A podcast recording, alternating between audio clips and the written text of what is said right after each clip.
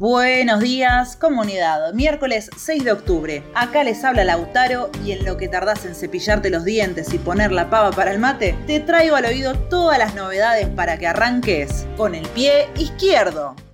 Ayer te contamos en la izquierda diario cómo la sesión de diputados que debía tratar la ley de etiquetado frontal de alimentos no pudo realizarse por falta de quórum.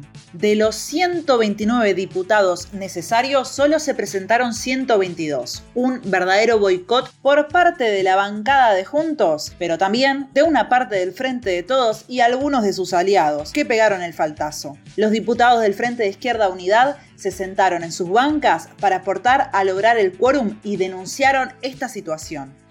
Este boicot es un ejemplo más del poder que tienen las grandes empresas y grupos económicos, en este caso, de la industria alimenticia.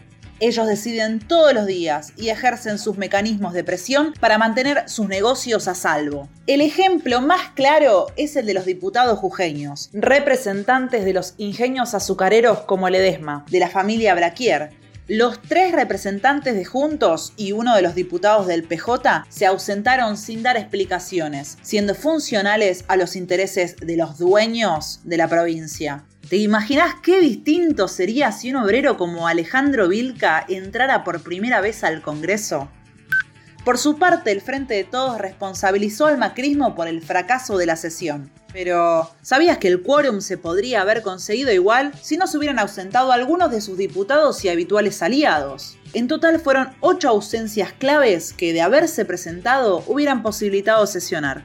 Que no te confundan, el poder económico no solo tiene sus representantes en la oposición de derecha, Hablando de oposición de derecha, ayer reapareció Lilita Carrió para reclamar el fin de las indemnizaciones. Impiden el trabajo y a las pymes las funden, dijo durante una charla en Neuquén donde también aprovechó para volver a atacar a las comunidades mapuches.